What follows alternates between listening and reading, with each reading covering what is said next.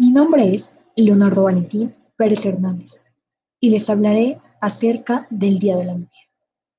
Mujeres, agentes de cambio en el sector energía y en la lucha contra el cambio climático. Problemática.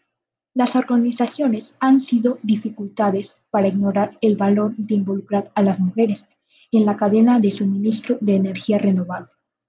Celco India, por ejemplo, capacitó a mujeres técnicas solares a principios de 2000 como un medio para lograr un negocio objetivo.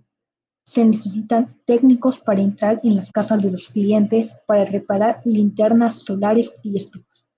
A medida que las mujeres se involucran en la entrega de soluciones energéticas, asumir roles más activos en sus comunidades y, en consecuencia, dar un cambio gradual en normas sociales y culturales que anteriormente actuaron como barreras para su agencia. Beneficio.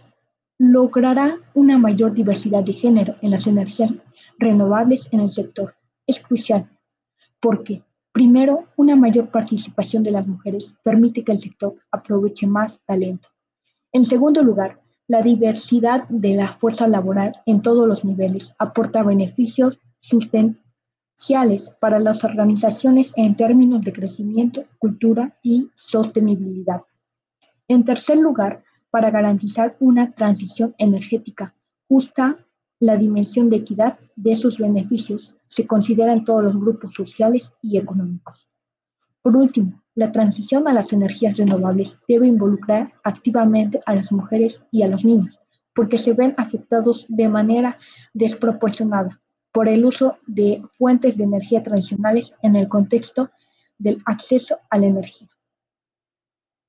Percepción de la mujer en el sector energético.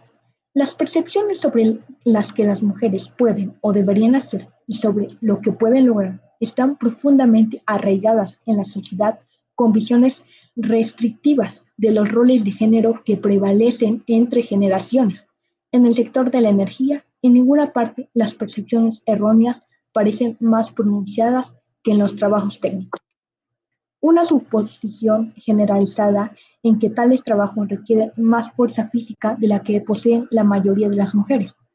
Sin embargo, la importancia de la fuerza física se ha visto muy reducida por la mecanización y automatización de muchas tareas. Otras percepciones erróneas se basan en dudas sobre la competencia técnica de las mujeres. El sesgo inherente es que se considera que las mujeres son menos competentes para ocupar puestos técnicos que sus homólogos masculinos, incluso con las mismas o superiores calificaciones y experiencia laboral.